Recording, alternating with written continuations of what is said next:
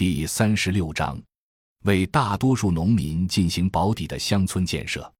最为重要的、真正需要重视的、必须作为战略的、唯一正确的乡村建设，其实是保底式的乡村建设。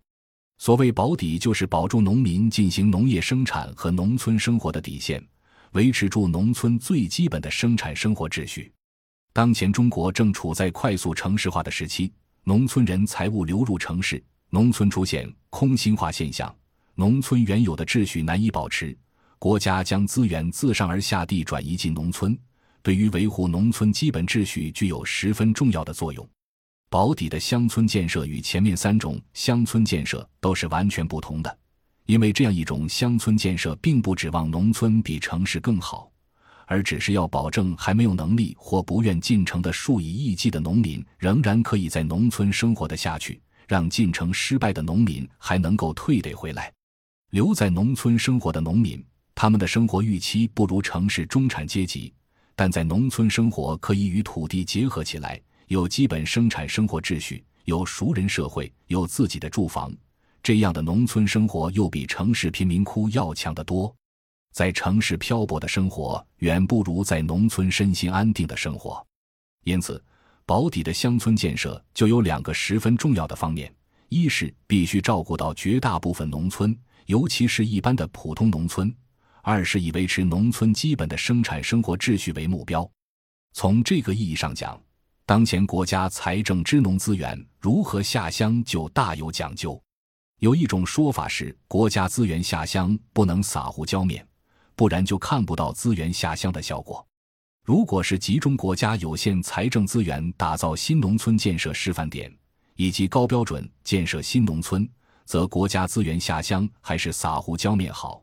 因为撒胡椒面起码可以让所有村庄都受益。当然，如何撒胡椒面是有讲究的。国家资源下乡变成单纯的慈善就没有意义了。国家资源下乡与农民组织能力的提高必须结合起来。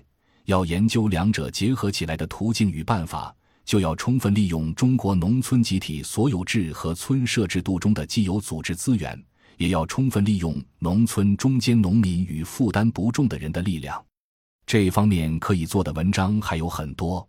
以上四种乡村建设，只有保底这样一种乡村建设，才是当前国家应当重点支持的，才是为绝大多数农民提供保障和福利的。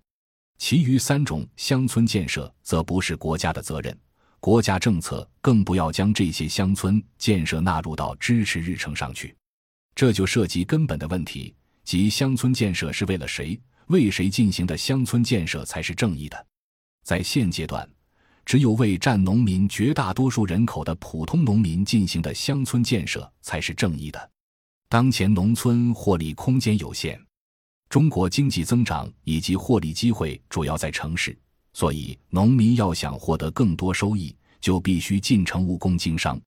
农民要想富裕，最好的办法是进城去寻找机会，而正是大部农民进城去了，才会留下更多的农村的获利机会，为仍然留守农村的农民增加获利空间。在城市化的背景下，农村人财物流入城市，农村的空心化现象出现。导致农村基本生产生活秩序难以维系，而当前阶段仍然有六亿多农村人口生活在农村，且进城两亿多农民工还要依托农村和农业，因为他们的父母或子女还在农村，他们进城失败的话还要返回农村。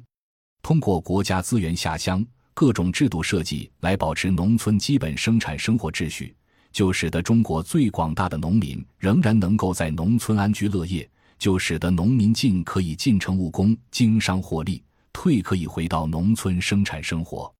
城市就业机会多，获利空间大，就有更多农民进城并在城市体面安居；城市就业机会减少，获利空间变小，就有更多农民留在农村安居。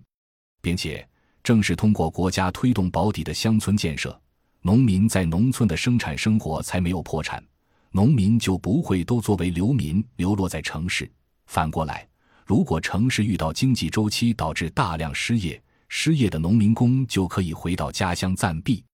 无论遇到什么样的危机，农村都是中国现代化的稳定器与蓄水池。反过来，如果农村失去了保底的生产生活秩序，农民流落在城市，一旦遭遇经济危机，出现大量的农民工失业，就意味着大量家庭会面临挨饿的威胁。